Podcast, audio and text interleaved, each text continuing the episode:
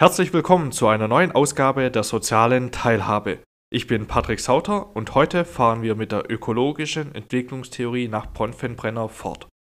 Wir hatten die letzte Folge mit dem Mikrosystem beendet und starten heute mit dem Mesosystem.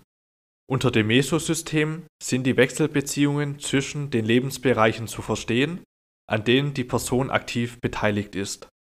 Es sind also die Wechselbeziehungen zwischen den verschiedenen Mikrosystemen des sich entwickelnden Menschen gemeint. An diesen Wechselbeziehungen nimmt jedoch die sich zu entwickelnde Person nicht selber teil. Solche Beziehungen können zum Beispiel zwischen der Lehrerin und Mutter des sich entwickelnden Kindes sein. Die entwicklungsrelevanten Elemente in diesem System sind Verbindungen sowie ökologische Übergänge. Bronfenbrenner unterscheidet vier Arten der Verbindung zwischen den Lebensbereichen. Die Verbindung durch direkte Beteiligung beschreibt die Beteiligung einer Person an mehreren Lebensbereichen. Nicht nur das sich entwickelnde Individuum, sondern eine weitere diesem Individuum bekannte Person nimmt an mehreren Lebensbereichen, wo dieses Individuum beteiligt ist, teil. Ein Beispiel dafür ist die Teilnahme eines Kindes am Gottesdienst mit der Familie. Die Lebensbereiche Familie und Kirche werden verbunden, wobei das Kind die Primärverbindung herstellt und die Familienmitglieder ergänzende Verbindungen bilden. Eine weitere Art der Verbindung ist die Verbindung über eine Mittelsperson. Diese Mittelsperson nimmt nur an einem Lebensbereich des betroffenen Individuums teil, hat aber gleichzeitig mit einer anderen Person dieses Lebensbereiches einen dritten Lebensbereich gemeinsam. Dies ist zum Beispiel dann der Fall, wenn der Vater im Männerchor unter der Leitung von Herrn Mustermann singt, welcher gleichzeitig Klavierlehrer seines Sohnes ist. Die drei Lebensbereiche wären hier Familie, Chor und Klavierunterricht. Eine dritte Art der Verbindung ist die Verbindung durch Kommunikation zwischen den Lebensbereichen. Dies kann zum Beispiel durch ein Telefongespräch zwischen der Mutter und der Lehrerin sein. Obwohl die Mutter nicht am Lebensbereich Schule teilhat, tauscht sie sich mit der Lehrerin darüber aus. Die vierte Form der Verbindung ist die Verbindung via Kenntnisse über andere Lebensbereiche. Ein Beispiel hierfür ist, wenn die Mutter schon die Sekundarschule besuchte und die Tochter nun auch. Die Erschließung von neuen Lebensbereichen bezeichnet Bronfenbrenner als ökologische Übergänge. Entwicklung bedeutet somit im Mesosystem der Zugang zu immer mehr Lebensbereichen.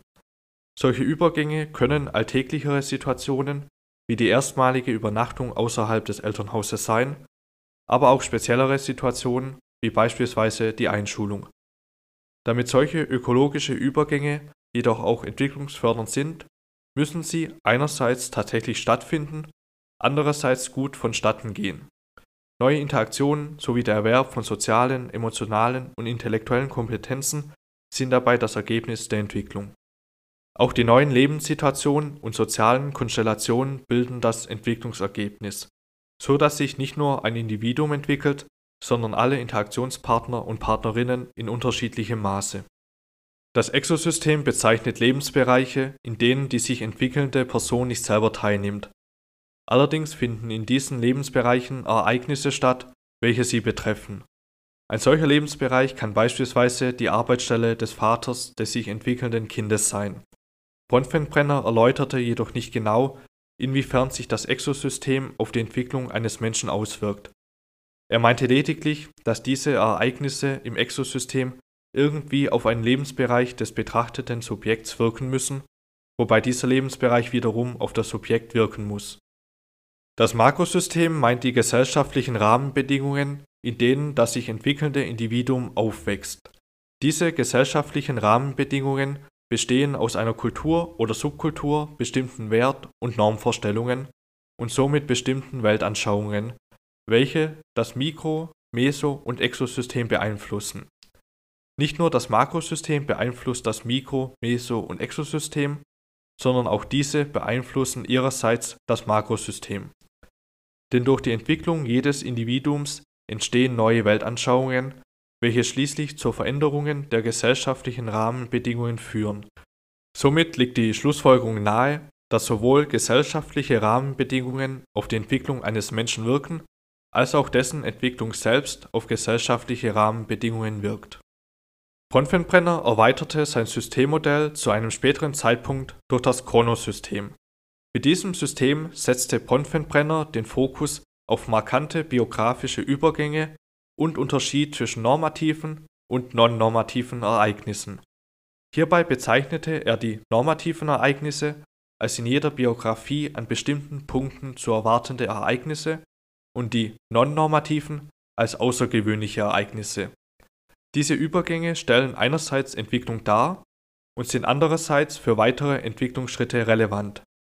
Auch verstand Bronfenbrenner unter dem Chronosystem eine sogenannte kumulierte Biografie bzw. die persönlich durchlaufene Geschichte als aufeinander bezogene Folge mehrerer kritischer Lebensereignisse.